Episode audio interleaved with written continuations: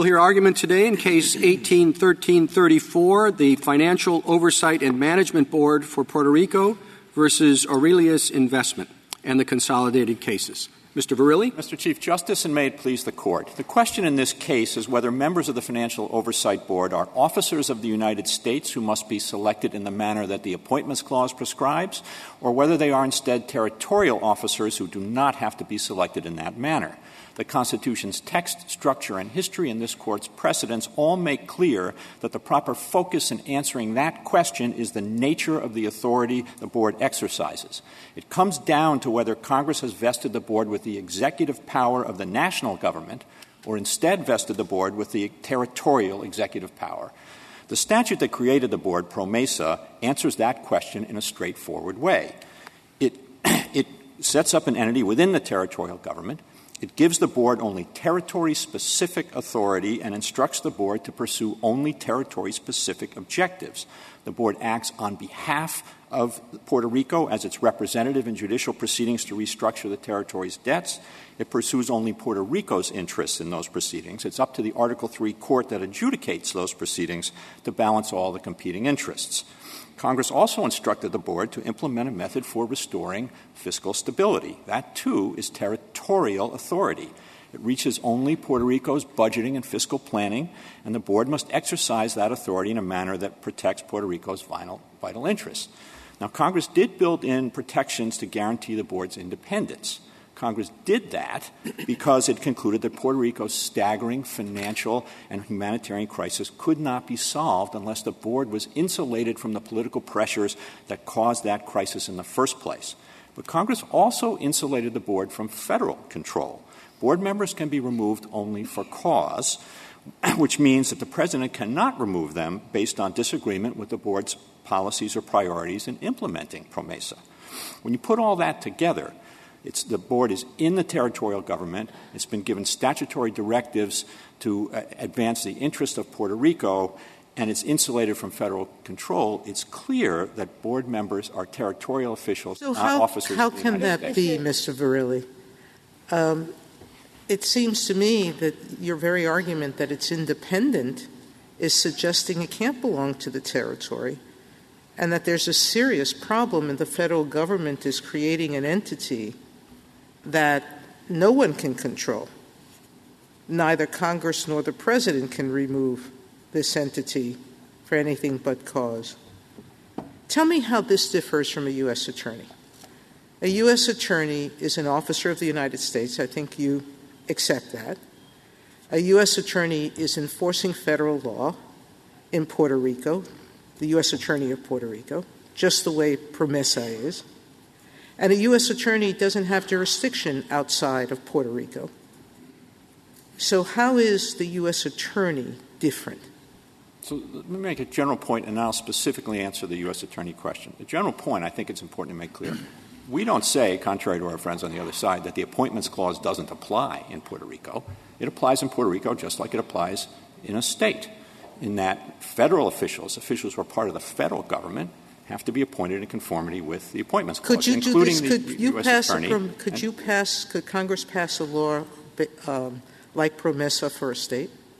No, I don't think so, because the difference between that situation and this situation is Article 4. And I really think that gets to the heart of the matter, Justice Sotomayor, that the, I think the, the beef that my friends on the other side have is not with the Appointments Clause, it's with Article 4. And the difference between this situation and a state is that Congress has reserved authority under Article 4 to alter the structure of a territorial government and to prescribe territorial law. It's substantive territorial you, law. Um, give a, at least a quick answer to sure. the first part of Justice I, Sotomayor's question. Yes, of course. The difference, I think, the key, the key difference between a U.S. attorney and the board is that the U.S. attorney is executing laws of nationwide application. The, the, U.S. Criminal Code, Title 18. And the U.S. Attorney in Puerto Rico, in that respect, is no different than the U.S. Attorney in New York. The board does not implement laws of nationwide application. It implements a But law all laws don't have nationwide application, even federal laws. Some federal laws have local application as opposed to national. They're still federal law because they were passed by Congress and they're federal dictates. This but, is no different for the U.S. attorney. I, I, do think it's different in a fundamental way, Your Honor. It is territory specific. It applies only to the territory of Puerto Rico, and the board's authority is to is to act in the interest of the territory of Puerto Rico. In the in the uh, well, Mr. Verrilli, I mean, suppose that um, Congress looks at Florida, and it says that there are a lot of hurricanes there, and the waters are rising, and we have a terrible Florida problem. And Congress passes the Florida Reclamation Act, and it's supposed to deal with, uh, uh, you know, the Florida problem that it perceives, but uses federal law to do so would you say that I think the, your your uh, phrase was the executive power of the national government? Would the head of the agency that the Florida Reclamation Act sets up be exercising the executive power of the national government? Yes, and the difference is.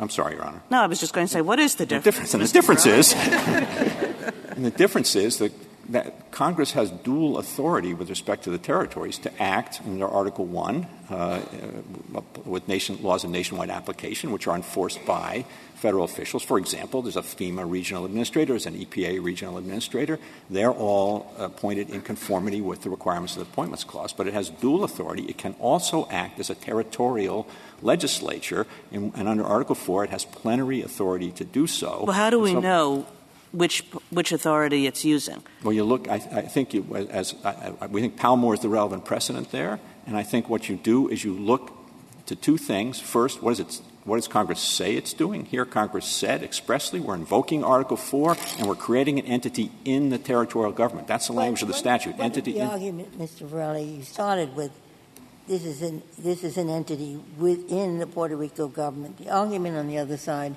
is no, it's not within; it's above it's above the Puerto Rican government. That is, it's above the legislature and the governor.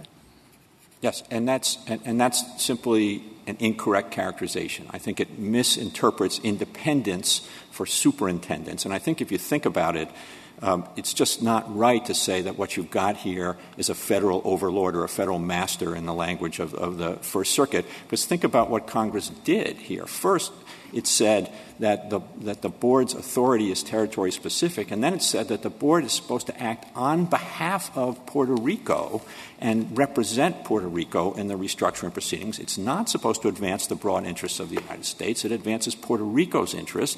And similarly, with respect to its well, budget. wasn't Congress thinking about the broad interests of the United States? I mean, here it was. It was looking at this terrible financial crisis in Puerto Rico and considering a wide variety of options to address that crisis. Now, one option could have been some kind of financial bailout. Congress didn't want to do that. It instead chose an option that had less financial cost for the American people as a whole. So, you know, why shouldn't we think that Congress, in enacting this piece of legislation, was not thinking about it through uh, a broad national lens? First, I think what matters is what Congress did not what the motivations of individual legislatures were in moving forward with what Congress did. Second, the best evidence of what Congress did is the statute itself, where it made a choice to create an entity in Puerto Rico, and it instructed it to act on behalf of Puerto Rico. And even with respect to its budgeting authority, it said when you do your budgeting and fiscal planning, You've got to ensure that there's adequate funding for essential services in Puerto Rico, adequate funding for the Puerto Rico pension plan, adequate funding for economic development in Puerto Rico. It told this board to act for Puerto Rico. Counsel, what if we don't think it's an all or nothing uh, division when you look at the responsibilities of the board? I mean, certainly much of it has to do with territorial issues, but you can certainly appreciate congressmen viewing this obviously as something with nationwide significance. So to some extent it's dealing with territorial issues, to some extent it's dealing with issues of broader national significance. What happens to your case in that instance? I think it's I think the answer is the same because what matters is the power that Congress chose to invoke and the way in which Congress chose to act. And what Congress did here was tell the board the way to address this problem is by acting in the interests of Puerto Rico. And then it also insulated the board from federal control through the four cause May standard. I ask you, if we had the original act setting up the U.S. Attorney for Puerto Rico, and Congress changed only one label of the three Palmore factors, same factual situation as exists now, except that it says we're doing it under the territorial clause. You're suggesting that that's enough reason for why? Absolutely, uh, absolutely not, Your Honor. And that's why the third factor in Palmore is the critical one. You have to look at the nature of the authority that the office is executing. All right, now let me ask you how you can label this a territorial officer as opposed to a federal officer handling a, a federal issue, a federal mandate, when none of the people of Puerto Rico have voted in any way to on any of the directives that this agent has received. I understand that point, Your Honor. But again, I don't think that has anything to do with the Appointments Clause. There is no doubt under this Court's precedents, starting two centuries ago and as recently as Sanchez Valle, that the Congress has reserved authority to act at the territorial level and to Certainly, change there's the no structure of territorial government and to change There's the no substance. fight. There's no fight there. The issue is where do you draw a line between what's a federal officer and what's a territorial officer? And I think And the issue has to be that when Congress chooses, it's Congress's choice. If the territory chooses, if it elects a governor, if it elects legislature, if it elects um, its own uh, uh, attorney general, that those are officers that Puerto Rico have selected. But if the federal government is making the selection and imposing it on a territory, it has to be a federal officer. I, that's, I, I, that, I think that's just not right on numerous levels. No, it's levels, too Your Honor. And- simplistic for and- you. I- no, I- no, no, no. The main, that's one of the, the main problem reasons that everybody- it's not right, I think, is that it's not consistent with the history of this country. And if you start with the mayor of Washington in 1802, now, admittedly, it's the enclave clause, not the territories clause, but the court has said that there are provisions that should be read in the same way. If you, if you start with that, the mayor of Washington was appointed, was, you know, Congress created the position of mayor of Washington That, that's through one. statute. I mean, that's one example. But the other side says the historical practice is uh, otherwise overwhelming in up until about the 1950s of saying that territorial officers had to be appointed by the president with the advice and consent of the Senate. So how do we deal with that historical practice? You do have the mayor example, so it's not uniform. But how do we deal with that historical practice? Two points. First, on the mayor. I think the mayor of Washington is ex- an extremely significant historical marker because, after all, the presidents who made those appointments every year during that period were Jefferson and Madison. And if they had thought that, there, that the appointments clause applied in a situation like that, certainly I, we I would have agree heard with about you. that. I agree with you. It's and now important, with but assume the history but- is still. But with respect to the, the history they have, essentially, is that territorial governors up until uh, the 1950s were appointed with advice and consent. And judges. But, and, territorial judges. But I actually think that let- let's go right to the judge's point because I think that actually proves our position and not theirs. Because even though territorial judges were always um, uh, nominated by the president, confirmed by the Senate, this court held starting in Canter and then also in Englebrecht and McAllister that they weren't judicial officers of the United States, despite the fact that the president nominated them and the Senate confirmed them. And then uh, to reinforce that, there have been three times in the country's history where uh, a question arose about whether a territorial judge could be impeached by Congress. And in each of those three instances, the political branches concluded that a territorial judge could not be impeached because the territorial judge was not a civil officer of the United States, but only an officer of the territory exercising territorial power. Now, with respect to the governors, of course, you know, the, the appointments clause is not an either or proposition. If it applies to the, the governors as principal officers, it applies to the people the governor appoints as inferior officers. But starting with the Northwest Ordinance and continuing throughout the country's history, inferior officers have been appointed in manners that don't comply with the appointments clause. just, does it strike you as a little strange, Mr. Verrilli, to use the history in this kind of case so extensively? I mean, first, it's a little bit all over the map, and you each have your historical examples to point to.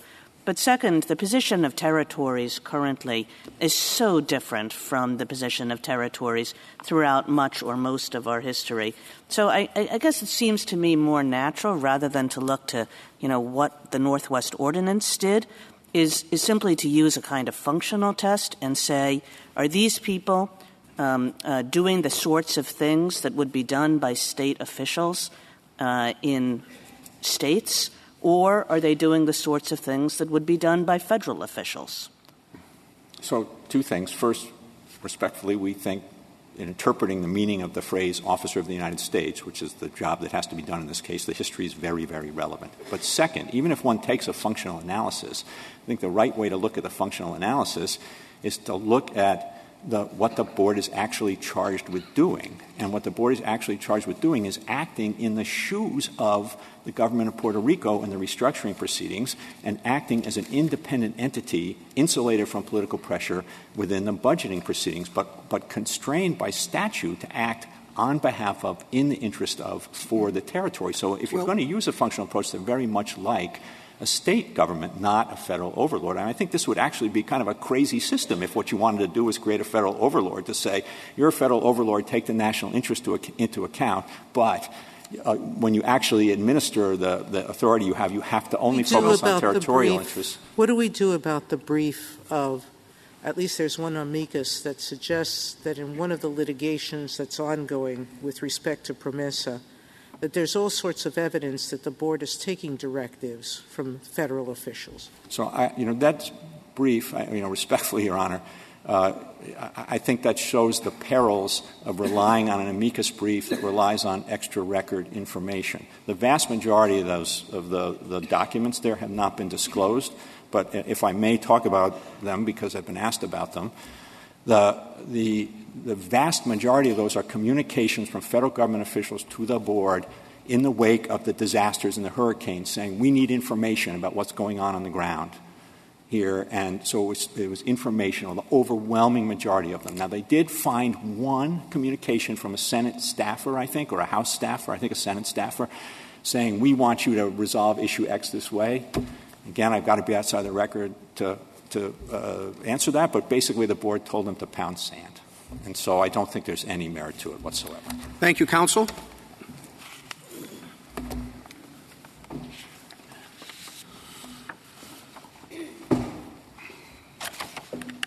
General Wall. Mr. Chief Justice, and may it please the court. We know that Congress expressly invoked its authority over the territories and placed the board within the Puerto Rican government. So the real question here is was that choice constitutional under Article 4? It was. The board budgets and restructures debt only for Puerto Rico. It acts in the territory under a territory specific statute. In our view, Mr. Chief Justice, the board's focus is exclusively local, but at a minimum, it's primarily local, eh, which is the appropriate test under Paul Justice Kagan, Congress could have legislated directly. It could have put this in the Treasury Department. If it hadn't otherwise specified, the powers would have gone to the Assembly and the governor with respect to restructuring the debt and representing the Commonwealth in these Title III proceedings. It didn't want that. It wanted new and independent territorial officers on the ground in Puerto Rico to resolve the fiscal crisis, as it had with the D.C. Control Board 20 years earlier. That's what was re- the position the government took for the D.C. Control Board? So they point to a D.C. Circuit brief in the second set of proceedings. We said in that brief, after this court had held it's exercising federal power with respect to federal property, we said, sure, it's federal, but I, urge the court to look at the brief. We said if it had been acting with respect to D.C., it would have been different because that would have been local power. I think the same is true with respect to the territories. We drew a distinction in that very brief between federal power over federal property and local power with respect to the district or here the territories. So I, think our position has been entirely consistent as early as 18. 18- I don't see how. I mean, you say federal power over federal property, but that's what the territory clause read your way would say that Puerto Rico is federal property. You can't have it both ways. So I, you, it, you're, you have to be disposing of federal control over federal property, because that's what a territory is. So I, I don't think so, Justice Sotomayor, but I don't know that much turns on that here. The Article 4 says both property and the territory, and this court's cases have treated them differently. So there it was Dulles and Reagan National Airports. Those have a different status under the Constitution from the territories, but I think my point was just that where Congress is acting with respect to something federal, it's exercising national legislative power and it's creating national executive offices. That's not what it's doing here. It put a board inside the Puerto Rican government. Now, yes, it wanted it independent from other Puerto Rican actors that it thought had played a role in this debt crisis, but that's a very different thing from putting it in the federal government and exercising federal power. It was reorganizing the Puerto Rican government. That is a quintessential exercise of Article 4 power. And I don't think, by the way, Justice Kagan and Kavanaugh, that the history is a wash. It's not just the early Washington mayors. Territorial judges were federally appointed, never treated as federal officers. Early territorial upper houses uh, the, the D.C. Control Board. D.C. judges to this day are appointed by the President and confirmed by the Senate. They've never been treated as federal officers. They do not have lifetime tenure and a guaranteed salary. Federal appointment has never been the hallmark of whether you are federal or territorial. The hallmark has always been, as Mr. Verrilli said, what kind of power are you exercising? Question. I, I mean, you're representing the federal government. If you lost, would they appoint the same people?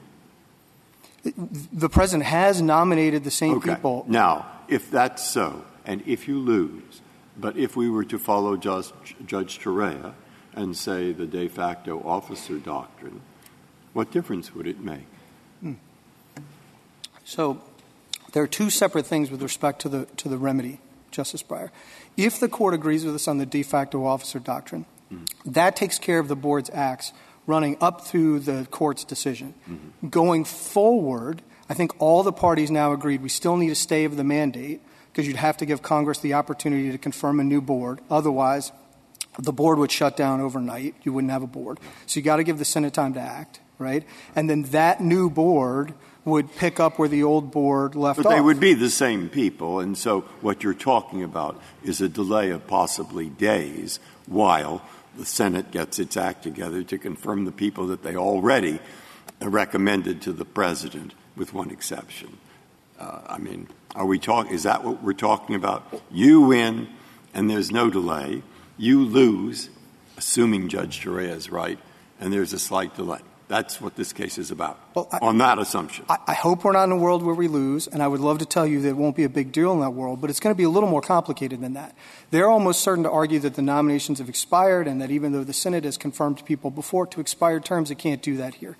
Even if we win that argument, and even if the Senate committee reports them out, and even if the Senate gets them through the floor during the period of the stay and we get a new board, then they're going to argue that board has to ratify everything that was done during the period of the stay, and they're going to challenge that ratification. And of course, that ratification will extend backward in time eh, eh, further and further, depending on what you do with the de facto officer doctrine.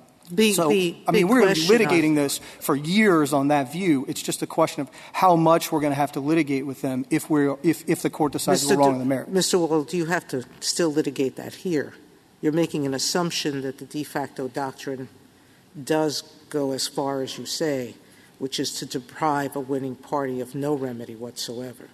That's not true. Uh, they will get prospective remedy, as all of the litigants did in the de facto officer cases, including Buckley. It, the second this court's stay expires, the board can no longer act with respect to Aurelius, Assured, UTIER, or anybody else.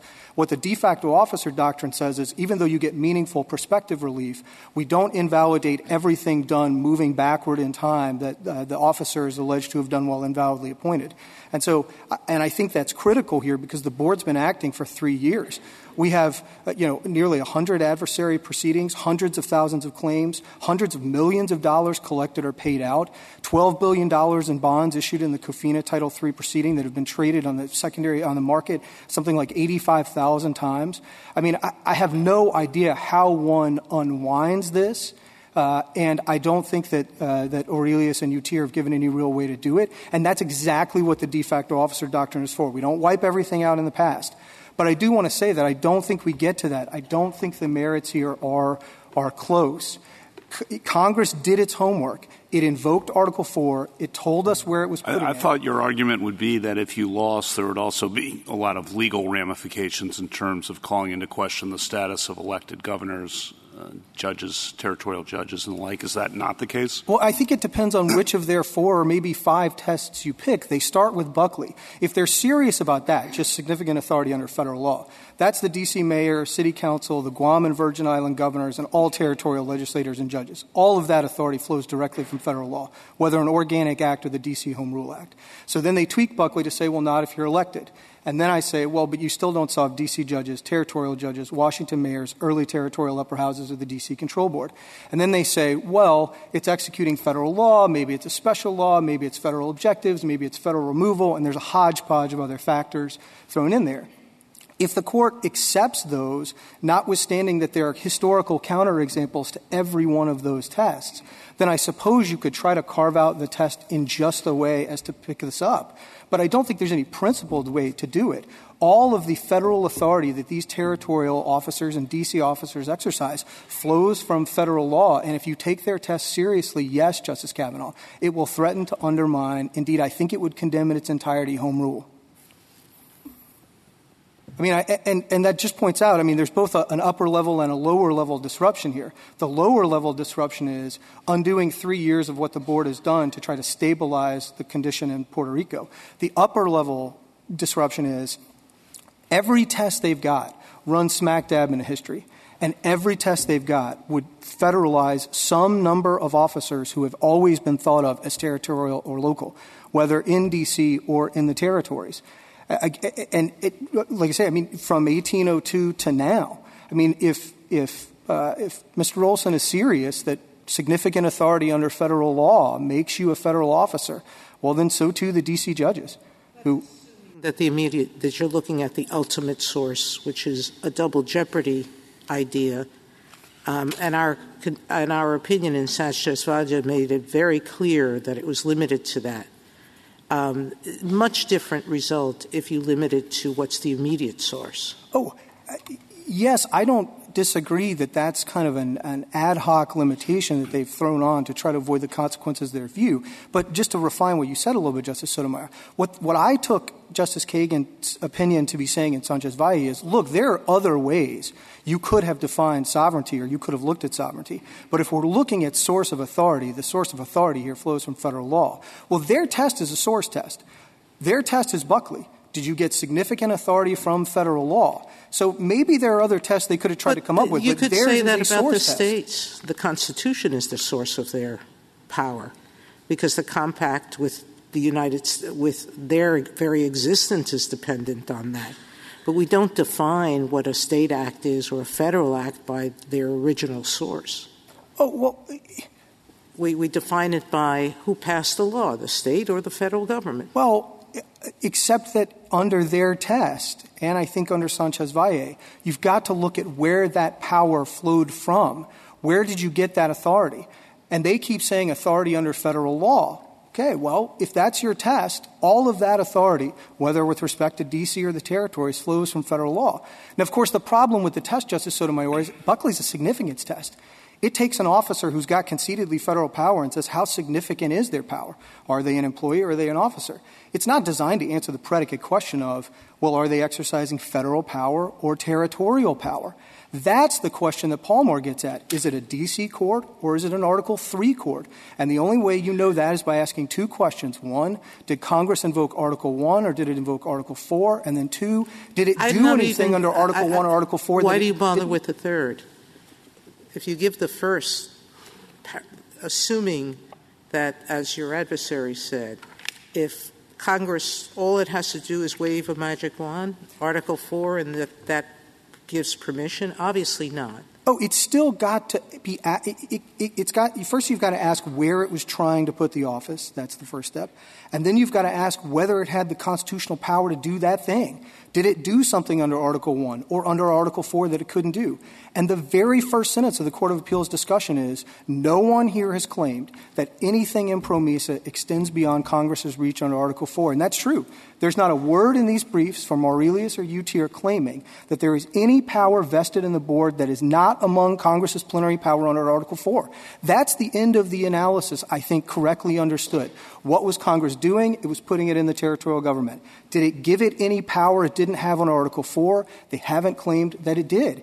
That, under Palmore, I think is the end of the analysis. Congress invoked its plenary power. It didn't do anything Article 4 didn't give it the power to do. And, Mr. Wall, what is your answer to the question that Justice Sotomayor started off with about the difference between these board members and a U.S. attorney? It's the same one that Mr. Verrilli gave, which is where you have executive officers who are acting under statutes of nationwide application. We think that that's best understood to be exercising federal How executive about power. if PROMESA had, instead of setting it up the way it did, had just um, had amended uh, Chapter 9 of the federal bankruptcy laws and said Puerto Rico instrumentalities get to use Chapter 9 the way everybody else does, then creates the board to do that. What, yeah, what, I, what I, of that? I don't think the form of that matters. You're asking the same two questions. Because there, there is a. I I guess what I was suggesting was that Uh, on on that there would be a uniform national law. Oh, I, think you'd have to ask the same two questions. Was Congress doing that under the bankruptcy clause in Article 1 or doing it under the territory clause in Article 4 to just create or extend those laws to the territory? And then did it, do, did it put any powers in that office that it couldn't have under Article 4?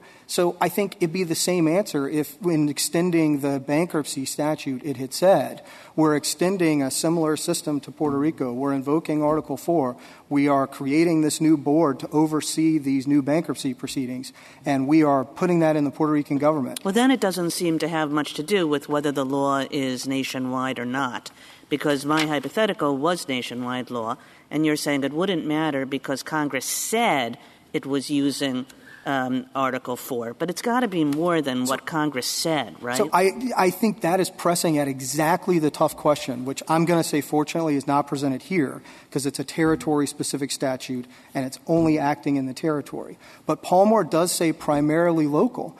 And it's a little tough to figure out exactly what it means. It seems to think that if you're doing the D.C. code most of the time, rather than federal statutes most of the time, adjudicating, you're local, which seems to point up that you can do a little bit of the nationwide thing without converting into a federal officer. And we know that's true of territorial judges. That's the best historical example. They were hearing matters in the territory, but they were adjudicating them under federal law. So I think that you're asking a really tough question about, well, what does local mean? Does it mean you're doing only the local matters, or does it go to the geographic scope of the statute under which you act?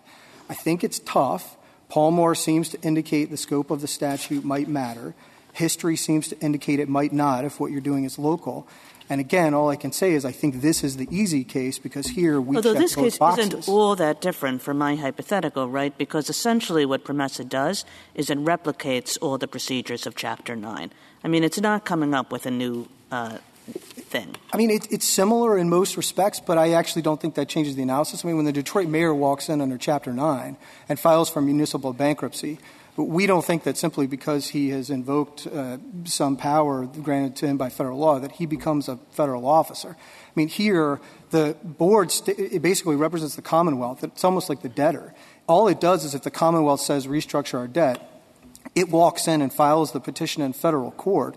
It then basically represents the debtor, not different from any other state or municipality, tries to work out the claims of the creditor, and then ultimately Judge Swain has to sort out the plan and confirm something in the bankruptcy. So I don't think in that respect it's acting any differently from any state or locality that declares under Chapter 9. It's still, under Palmore, it's still focused on local matters. Everything the board is doing, it's doing in Puerto Rico, which is why I don't think they've tried to claim, look, you needed any Article 1 power. All you needed was Article 4. Suppose Congress invokes Article 4 and puts it in the territorial government, as it's done here, but assigns some matters that, to pick up on Justice Kagan's questions, are more national than local.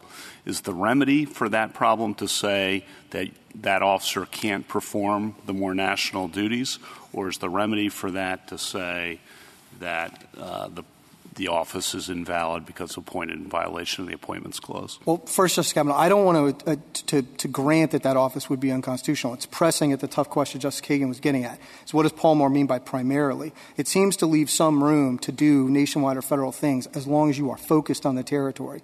But if you assume that it's got to be exclusive, a test that I think we meet here, I think it's a hard question what the remedy would be. I think you'd still have the de facto officer potentially going well, back I'm asking time, a different question. Wouldn't, wouldn't the officer still be a valid territorial officer, but perhaps exercising some duties that he or she cannot exercise? I think that's a potential remedy. We haven't looked at that here. We haven't briefed it. I do think that it kind of it highlights the oddity of the other side's claim. It's not as if they're pointing to some federal power provision. Well, I think it highlights the difficulty, as Justice Kagan said, of the primarily local. Because the word primarily, you're very careful in your brief to have that each time you articulate the test. And I'm not sure how we're supposed to figure that out. Justice Kavanaugh, I think you need it there. We've known since Canter in 1826 that territorial judges are not federal officers and yet they are adjudicating cases under federal law. They had general federal jurisdiction, just like state courts. Uh, it, it, was exclusive until 1875. So I think you've got to have some primary test in there. I think you're going to have difficult cases at the margins, and all I can fall back on is this is not a difficult case because here there's nothing in PROMESA that needed to be an exercise of Article 1. By its terms, it is limited to the territory. It's not as if they can point you to some federal provisions of PROMESA that grant the federal power that you could just excise. It says represent the Commonwealth in the following ways. And, and I, do, I do, and I think this is the best way to capture it Congress could have given these powers to the governor and the legislature. They'd already, they already had many of them. They could adjust debt. They could propose budgets and fiscal plans. The governor otherwise would have represented the Commonwealth in the Title III proceedings. If they had created the Title III proceeding, but not otherwise specified that the board would play a role, and the governor had filed this petition, I don't think anyone believes that would have converted the governor into a federal officer, any more than the mayor of Detroit or anybody else. To say just a quick word on the, on, the, on the remedy, as we've tried to say, I think there are two things at play the de facto officer doctrine. To be sure, you have not applied it to adjudicators, that's Ryder, but you have more than a dozen cases applying it to legislative and executive bodies, that's Buckley. This is an executive body that's not doing adjudication, right? So I think it falls squarely within that, uh, that set of cases. And indeed, I think it's sort of the classic case for that, given the immense reliance interests that have been built up on the board over the next three years. Going forward, everybody agrees we need to stay in order to confirm a new board if you decide we're wrong on the merits. I think the right model there is Northern Pipeline. That was six months. Same thing here. You've got to get them out of committee. You've got to get them through the floor. They're going to have to do some amount of ratification, and then they're going to act to act going forward. At a minimum, though, I'd say we need three months with the ability to come back and report progress, just like what we did in the First Circuit, because we've got to allow Congress and then the board some time to, to act. If the board is shut down in Puerto Rico, I do think it imperils a process on which we have made really substantial gains in the last three years in trying to stabilize the island's finances. And I can't stress to the court how important it is that the board be allowed to continue to do that work. Thank you. Thank you, General. Mr. Olson. Thank you, Mr. Chief Justice, and may it please the court.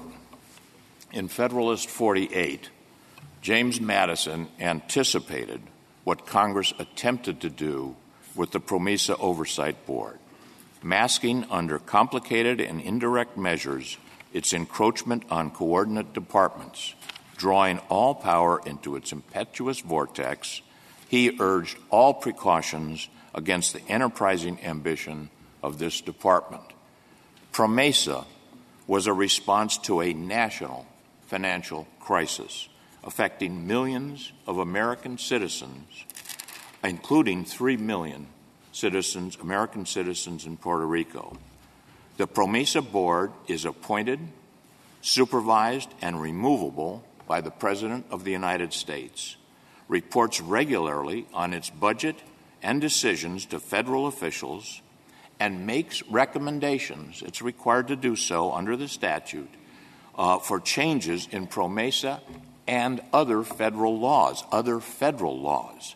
It presides over the largest municipal bankruptcy proceeding in United States history, managing over $100 billion in indebtedness, 165,000 claims, including over 200 clawback actions lawsuits against major financial institutions in a proceeding in an Article 3 district court designated by the Chief Justice of the United States. The board was effectively chosen, these are the words of the Congressional Committee, effectively chosen by members of Congress, all without the advice and consent of the Senate. The Appointments Clause is central to the separation of powers, without which, in the words of the framers, we have the very definition of tyranny. It was a response to the most insidious and powerful weapon of 18th century despots. If the board were elected, would it be constitutional? No, it would not be constitutional because how and, and doesn't that mean the Puerto Rico governor election is unconstitutional as well then? No, because the Puerto Rican authorities that are given to the Puerto Rican governor and under the Puerto Rican legislature are primarily local activities. I've just described what the PROMESA Board powers are. They are national in scope.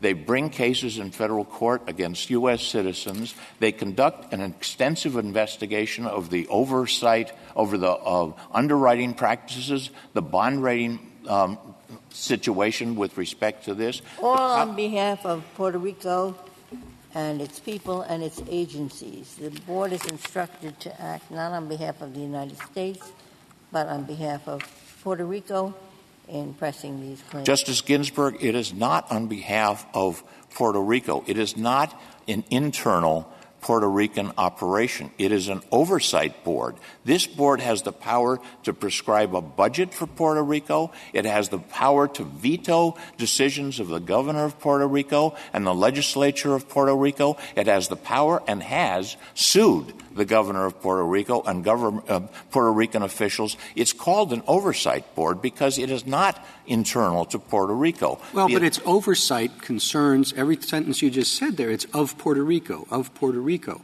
Its focus is on Puerto Rico. Uh, yes, uh, the activities, as things in any of the territories often do, has broader impact. Um, I get, I'll get back to the question I asked um, uh, your friend, Mr. Verrilli what if we I mean, I think it's very artificial to look at this and say, is this local or is this national? It obviously is some of each, or even the local uh, uh, aspects certainly have national implications. So, again, I mean, where, where do we, I know what your answer is, but you could explain it. What do you do with, uh, it, what, what do I do if I view it as some of each? Uh, well, it is overwhelmingly a federal problem dealing with a federal issue. In the in the Limtiaco case, just in 2007, with an issue involving insolvency or potential insolvency of Guam, this court said this is not a local problem. This is the, the insolvency of a territory is a, nas- is, is a national issue. It's a federal issue. The concern of the United States.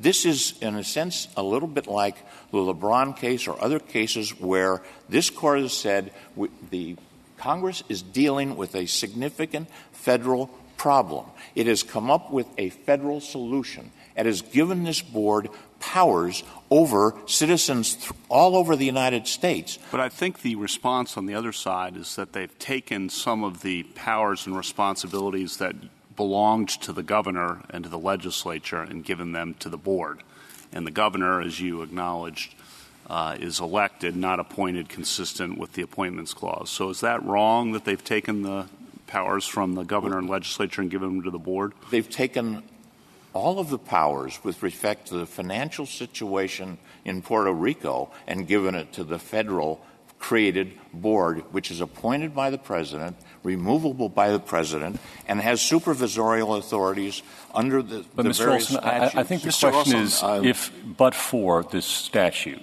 right, who would who would be doing these activities? And if it would be the governor of Puerto Rico, the governor, then doesn't that tell us something? The governor of Puerto Rico does not have the power to do these activities. I understand that, but for this statute, who would? Wouldn't it be the governor? That's no, what, that, that's but, but for the statute, this authority. that's what your colleagues suggest. Well, and, and is, if that's erroneous, could you direct us to what who would do it, but for the statute? The statute was created because the the governor of Puerto Rico, and there was no authority for p- officials in Puerto Rico to do these responsibilities to bring these actions, these uh, actions against financial institutions uh, in the mainland, uh, to bring to overturn the budget, to do these various things, to bring suit against the governor himself. Why couldn't they? They'd pass a law, a Puerto Rican law, which would give them authority to do it. They, they would not have the power to have the reach that this promesa. What? Give me an example. Wouldn't I mean if the legislature and governor wanted to do it, they would pass a law. They would represent Puerto Rico in the bankruptcy proceeding. Well, they would they would uh, take care of the problem. That case was before this court it's just a couple of years ago. Right. The, the, the case involving whether or not Puerto Rico could use the bankruptcy statutes to do. No, no, no. I'm, I'm saying we set up a. Uh, I, what, what I think you're being asked by several of us is look at all the powers that the, that the board has.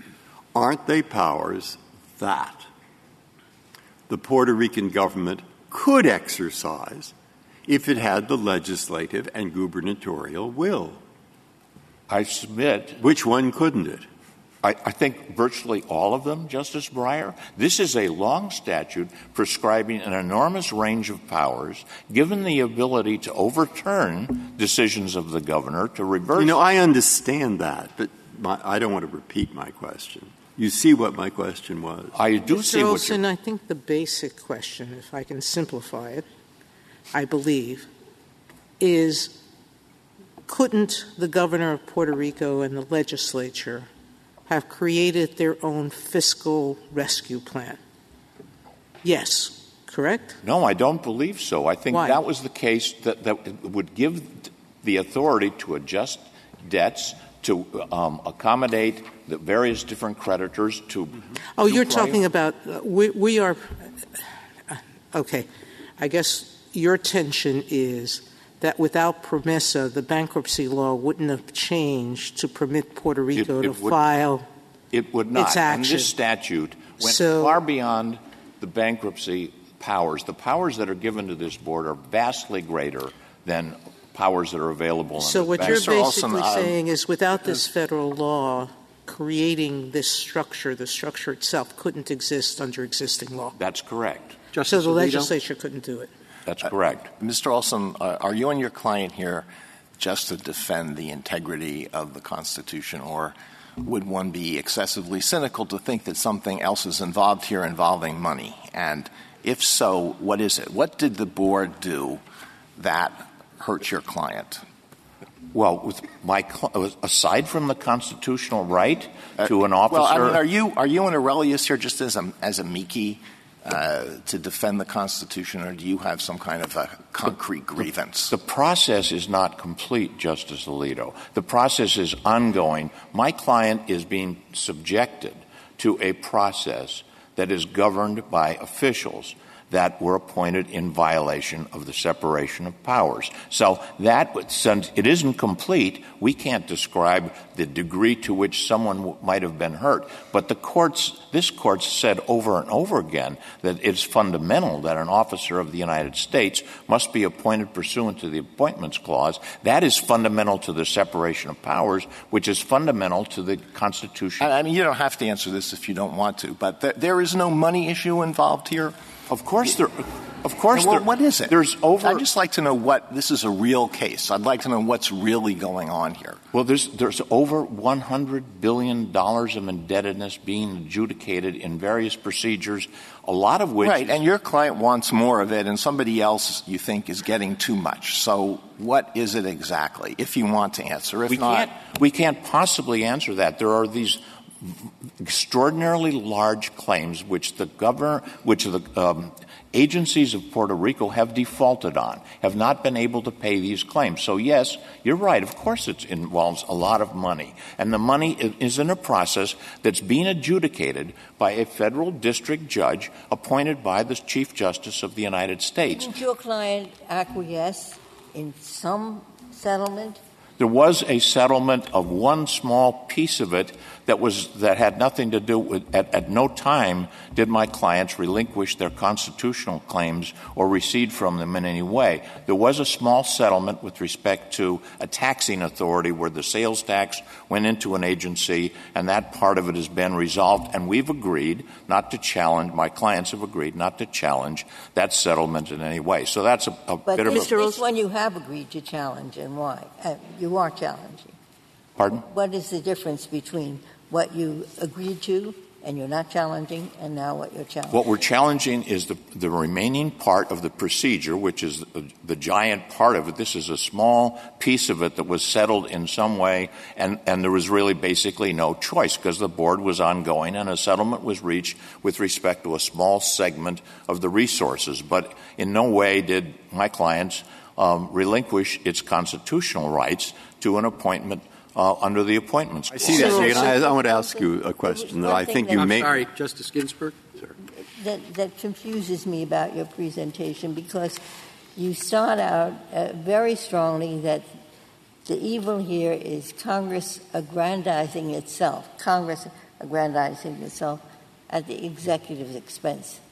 How about the member of the board that's appointed by the president alone?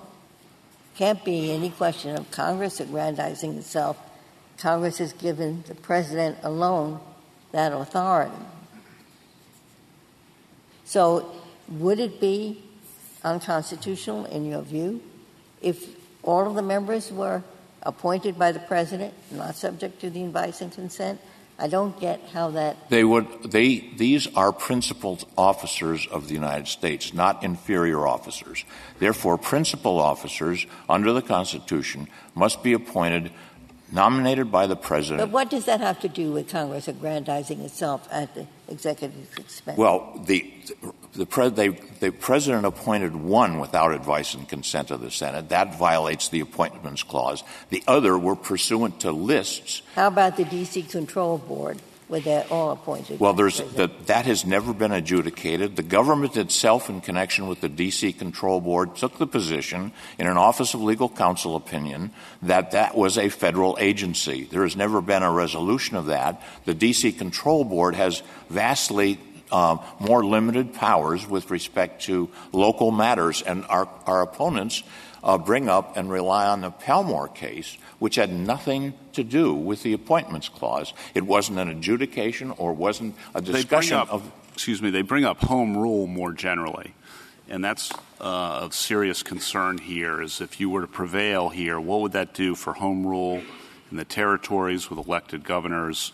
What would it do for the District of Columbia with the elected mayor, city council, the judges' appointments? How, if you were to prevail here, would the line be drawn so that it does not affect home rule? It uh, would not affect home rule at all. Now, people might make the argument that PROMESA itself affected in some way because it took over the responsibility of the, of the Puerto Rican officials to do, set financial conditions, establish a budget, budget, and all of those things. But the outcome in favor of my clients in this case would simply mean that the same officials would be appointed pursuant to the Constitution. It wouldn't change home rule. All of the cases that we've relied upon But wouldn't it require that similar officials, maybe I'm not understanding, in the territories who exercise territorial power but also affect national power? What, what uh, I think the issue might be primarily federal power or versus primarily local. The Palmore case itself,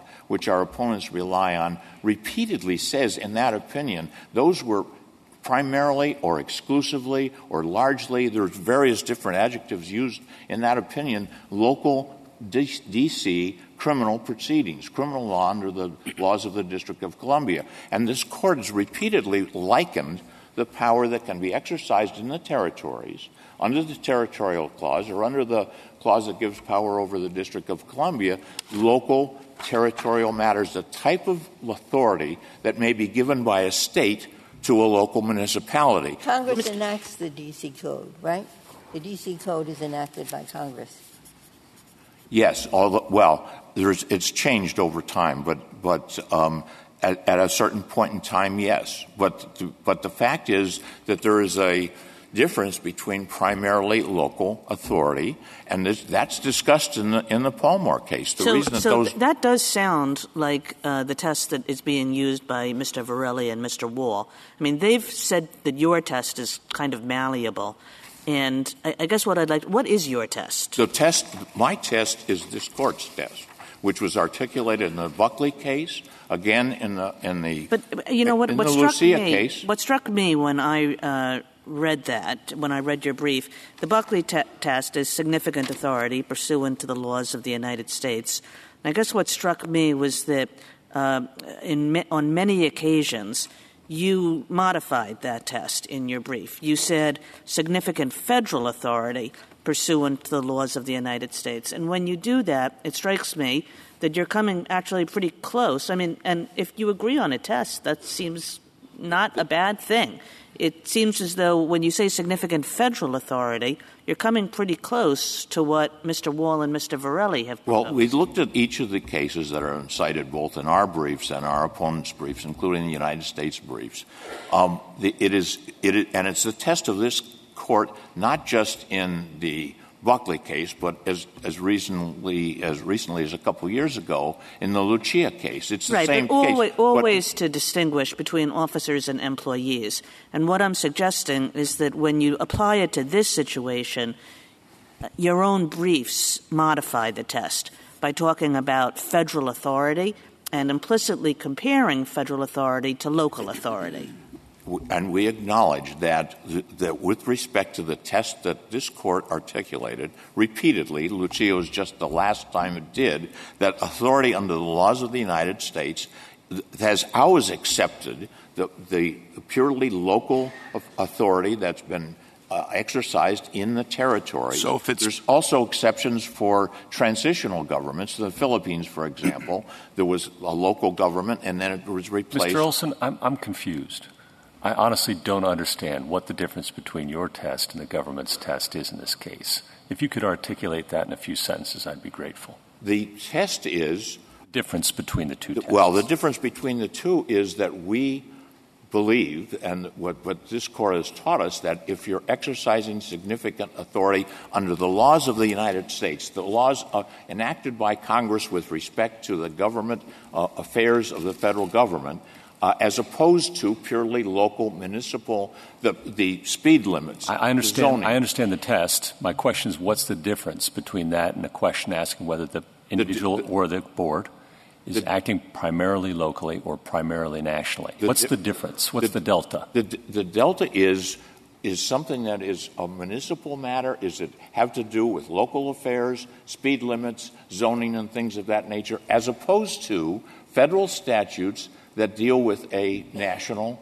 crisis. This was a national crisis, a national. Could I rephrase that as asking whether the board was acting primarily locally or primarily nationally? It is the board is acting primarily nationally. Okay, If- so if we, do agree on a test then.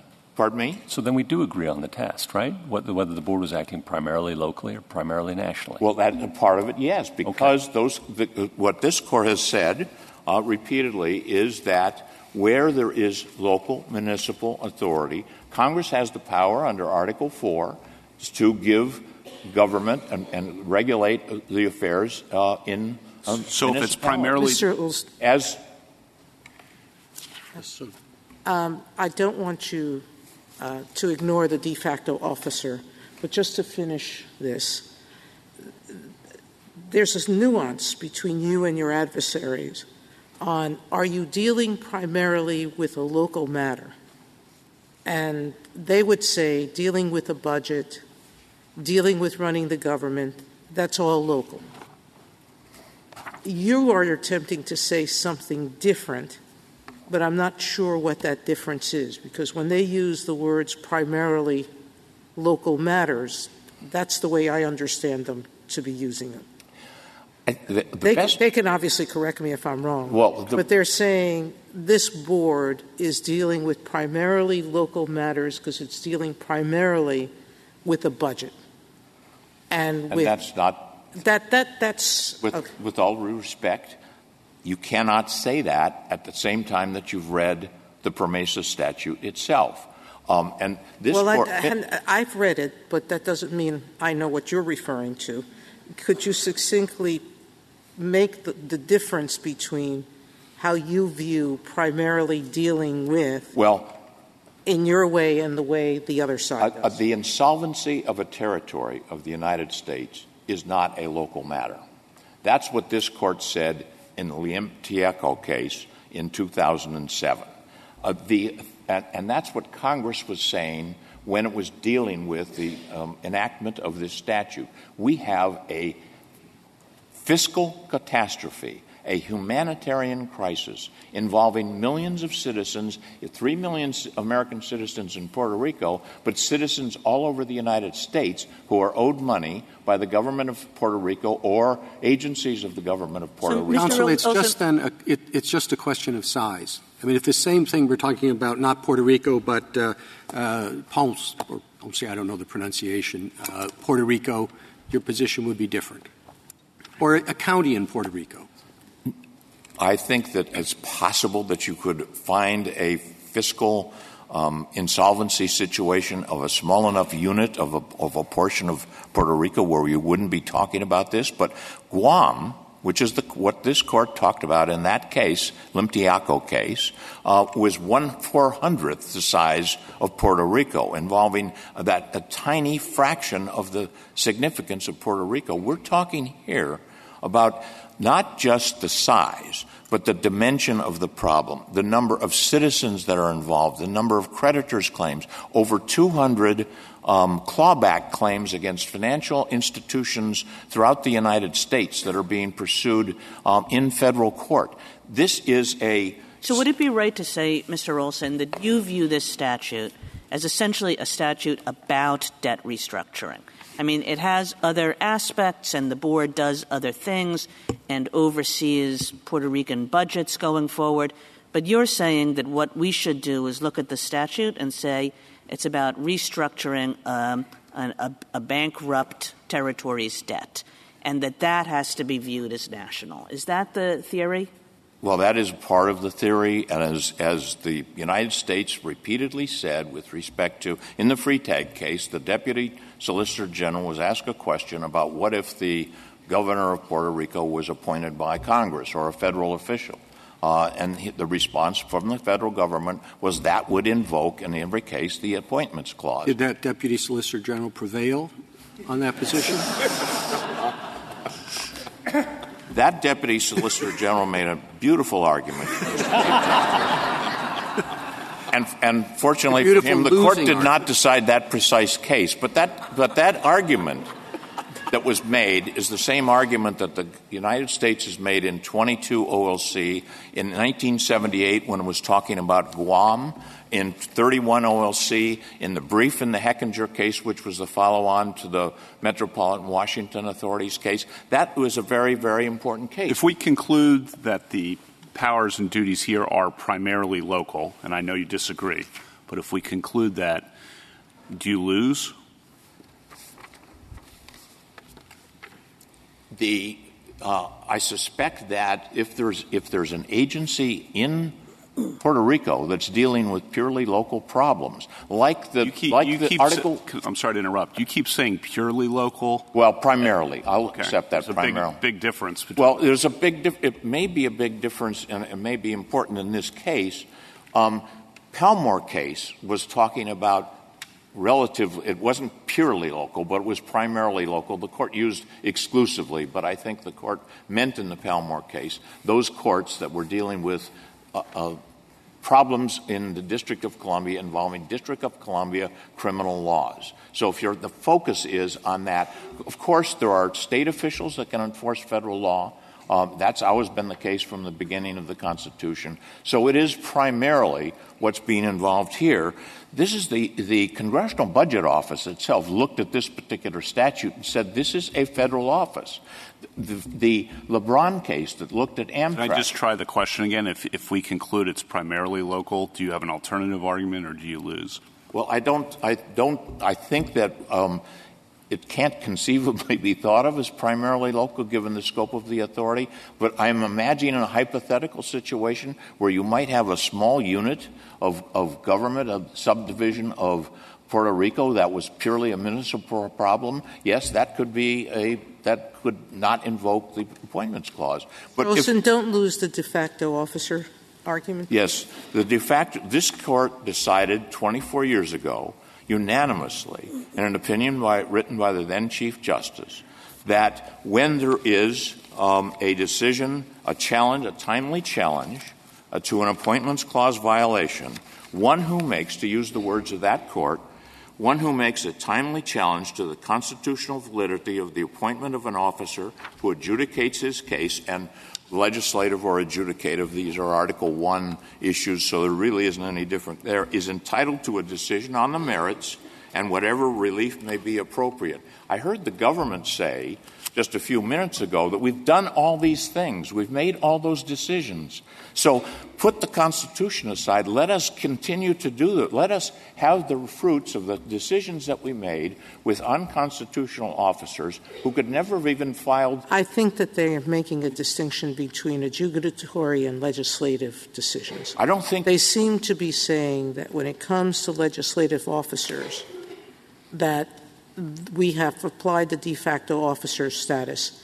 In more recent times, you're absolutely right. With adjudicatory officers, we have said no, you have to give people a new hearing.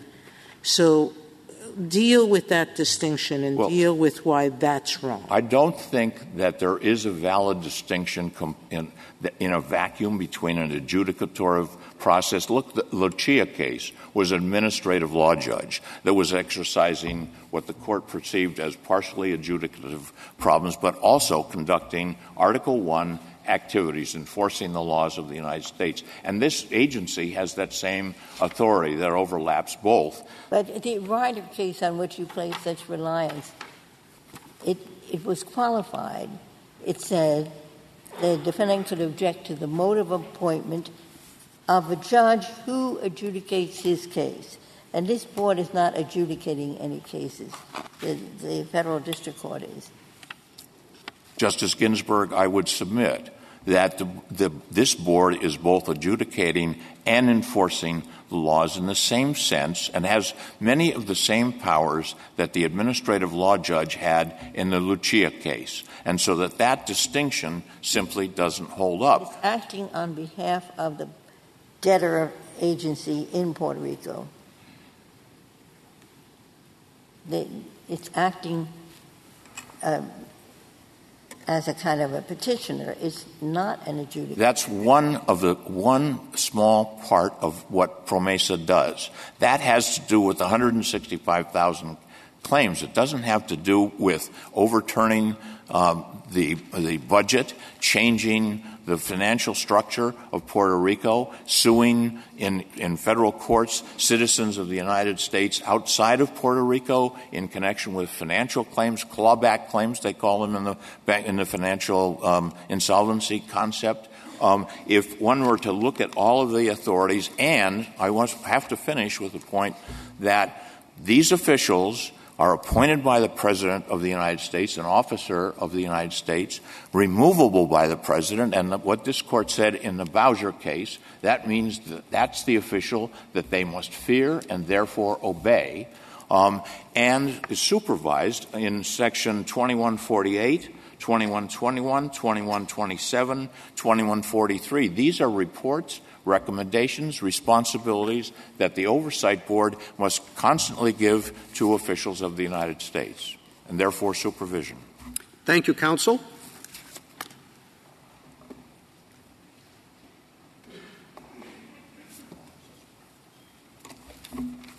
Ms. Mendez Colberg.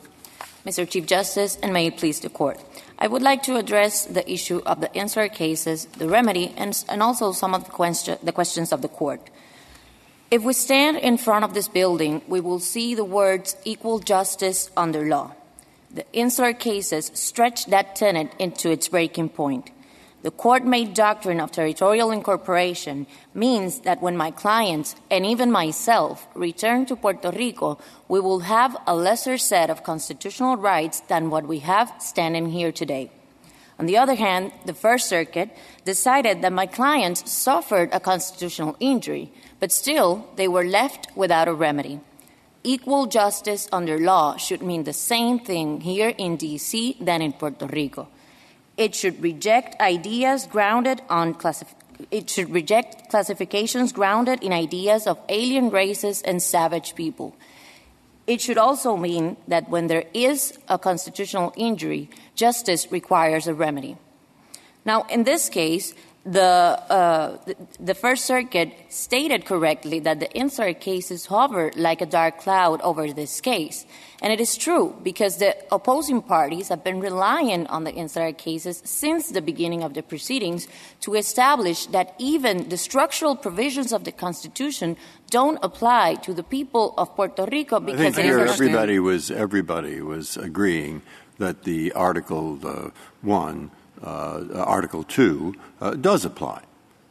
And so, whether you have the insular cases or not, and I agree they're a dark cloud, mm. but the, the, the, it doesn't matter here because the provision of the Constitution does apply.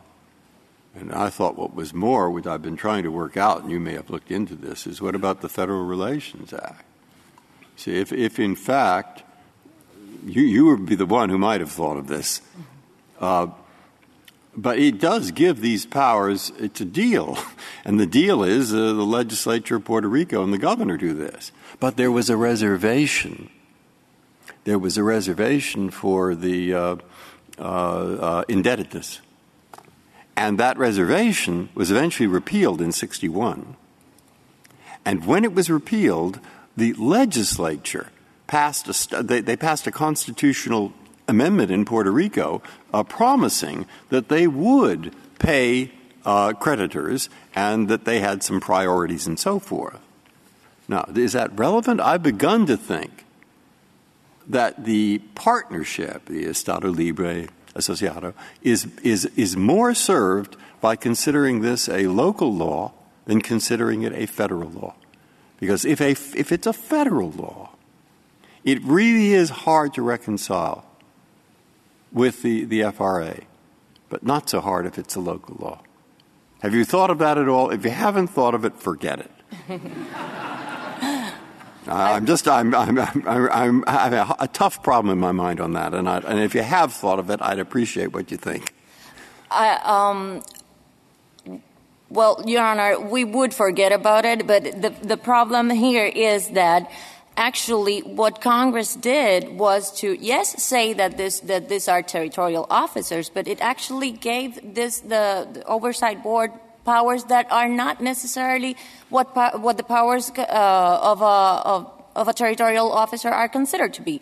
The, the, oversight board has the authority, and as Mr. Olson mentioned, has the authority to file these bankruptcy proceedings, which is a federal power be, on behalf of the government. But also, we see that they have the authority to impair contracts, which is something that wasn't mentioned before. Impair contracts even outside of the of the scope of the bankruptcy proceedings, which is in the Title two, two of PROMESA, if the board uh, understands that a contract made with the government of, by the government of Puerto Rico with other parties is inconsistent with the provisions of PROMESA, it can uh, it can it can even prevent the execution of those of those contracts. So that is a very significant power among the other powers that the oversight board has that not even the government, the local government of Puerto Rico has. Now I do want to, to, to, to, stress on the issue of the insular cases because it is important for the people of Puerto Rico and for my clients. Um, the, it, this is a, a doctrine that, that has been uh, 118 years that it that has been um, that has been good law. And here I want to stress that it is, a, it is a matter of overruling the insular cases and the doctrine of territorial incorporation. It is a matter of constitutional and law, but also a matter of who the United States is as a well, nation. Justice, as Justice Breyer has pointed out, none of the other parties rely on the insular cases in any way. So it would be very unusual for us to address them in this case, wouldn't it? Well, Your Honor, they relied on the insular cases since the beginning of the proceedings. Actually, the, the unsecured creditor, creditors are still relying on the insular cases at this point. Now, it is very convenient for the other parties to not to rely on the insular cases in the lower courts where there is no authority to overrule the, these cases. But that, but then, when we come before this court to say that they are not relevant, still as, I, as I was about to mention, the insular cases comply with all of the factors that this, that this uh, court established in, in Janus, especially the quality of the reasoning, because it is based purely on racial considerations to say that some provisions of the Constitution don't apply to the unincorporated territories because they are of a different race. That's the, that's the root of that doctrine. Now, I thought here, the argument was that the Appointments Clause does apply to Puerto Rico, and the question is simply whether it's implicated on these particular facts with respect to this particular agency. Yes, so I, I, I guess, again, I just don't see the pertinence of the, of the insular cases.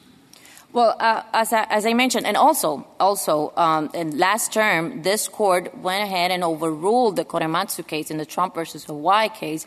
The court said that the case had nothing to do with the Trump versus Hawaii case, but still, it was a morally repugnant doctrine that was purely on the basis, considering the basis of race, and therefore it was overruled. The same here with the insular cases, and I can't not stress enough that the parties have relied on the insular cases in this in this case. That is why it's the per, the, the, perfect opportunity to address them. Can I ask you a question about the duties of the board? If the duties of the board and responsibilities are considered primarily local, I'll ask the same question I asked Mr. Olson. Do you lose or do you have an alternative argument?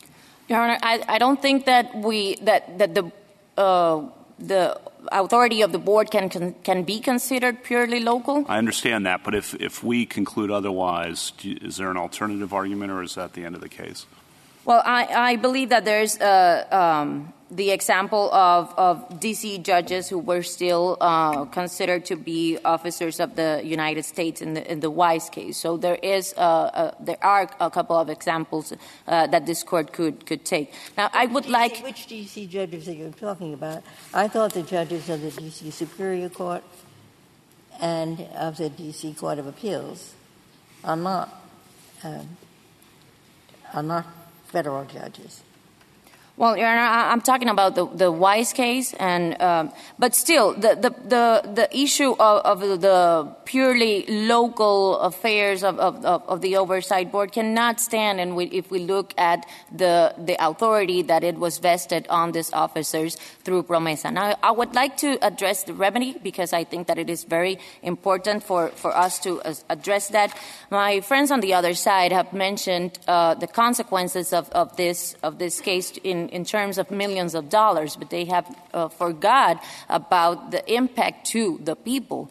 What the, what the opposing parties are asking this court to validate through the de facto officer doctrine is a certification of the fiscal plan, which is not subject to judicial review, that imposes austerity measures on the people, that has impaired contractual obligations, including the collective bargaining agreement of my clients, stripping them of, of workers' uh, rights like salaries, overpay, uh, um, um, overpayment, and, and medical, medical benefits. But also, we are talking about agreements with bondholders with the PREPA, which is uh, the UTIER employers, that provides for the payment of the bond of the bonds ahead of the salaries, ahead of the con- uh, of the contributions to the retirement system, and that it threatens the the mere feasibility of such an instrumentality. We are talking about 7,000 labor claims that were stayed because of the Title III proceedings, proceedings that were filed at the sole discretion of the Oversight Board and that were, that were left without a remedy. So, um, and, and, and like I mentioned, the, the, the, budgets that establish the policy for the government of Puerto Rico, that it is done at the sole discretion of the oversight board, because we cannot say that the government of Puerto Rico has participation. The, if, if the board. Uh, you finish your sentence. Yes, thank you. If the board uh, understands that the, certi- that the fiscal plan, which is the blueprint for all of these proceedings, or the budgets are inconsistent with PROMESA, the board can substitute for its own at its sole discretion. Thank you. Thank you, counsel. Uh, three minutes, Mr. Verrilli. Thank you, Mr. Chief Justice. I want to make one overarching point on the merits and one point on remedy. On the merits, I want to go at the sum of each question. I think um, in, in, if you think that sum of each, I don't think you can resolve it based on effects. I mean, if you think about it, the effects we're talking about here are not the board's actions. It was the issuance of the bonds and then the default by the government of Puerto Rico, the elected representatives of Puerto Rico. So if it's effects, then they're officers of the United States. That can't be right. And it's just not an administrable test. It can't be whether they're enforcing federal law. Mr. Olson raised a Limtiaco case. That case proves our point. The statute he's talking about in that case requiring fiscal solvency is enforced by the governor and the legislature, who are not appointed in conformity with the appointments clause but elected. So if he's right about that, Guam's government is unconstitutional. And it also would mean that the D.C. government from the, from the beginning until Home Rule was unconstitutional because they were enforcing federal statutes. So that can't be right. It can't be based on the source of authority. They're really not arguing that anymore. And even if you wanted to accept the intermediate authority a point, and, and, try to carve out Puerto Rico that way, you can't save Guam, you can't save the Virgin Islands, you can't save home rule in D.C. You basically blow everything else up if you adopt that standard, which is why they don't really advocate for it. So really it needs to be our test. Our test is one that's faithful to the text, it's faithful to the history, it rests on principle, it avoids threats to home rule, and it's administrable. Maybe there are going to be hard questions on the margin, and we discussed those today. This is not a hard case. This is exclusively territorial authority. Now, on remedy, I think Mr. Olson's answer to Justice Alito's question tells you all you need to know about what's going to happen next. They've brought this suit because they want a different board. They're perfectly entitled to do that. They have every right to do that. But that's what they want because they don't like the, the way this board is working out the debt problems. And so what you can be sure of, if we're in the remedies phase, and I hope that we are not, but what you can be sure of if we are, is that they are going to fight ratification by the board tooth and nail for years and years and do everything possible to keep this thing in a situation in which they they, they have the hope to get a different board that will uh, accomplish their objectives. So that's what will happen if we go down that path. And I would strongly urge the court not to do that. If you do reach the remedial issue, then I think the de facto officer doctrine, is perfectly reasonable judgment. But more fundamentally, there is no reason to reach the remedial issue. Mr. Verrilli, let, us say it is your test. Let's also say that the crux of this statute, there are some other things in it, but the crux of this statute is that it sets up a scheme for restructuring the debt of a bankrupt territory, and uh, uh, uh, with the backdrop that that could not have been done under pre-PROMESA federal law by local officials themselves. Why is it primarily local? My answer, Mr. Chief Justice. Two things. First, you wouldn't think that the mayor of Detroit was converted into a federal official because he took Detroit into bankruptcy under Chapter 9. He's still exercising his local power. Same with the board. And second, again, the question I think has to be whose interest is the board advancing in that process? It's the court, the Article 3 court, that engages in the broad adjustment of interests here to achieve a, nationwide result. The board's job, as the statute expressly says, is to act on behalf of the people of Puerto Rico and the government of Puerto Rico as its representative. It's an advocate for Puerto Rico, and that's why it's territorial authority. Thank you. Thank you, counsel. The case is submitted.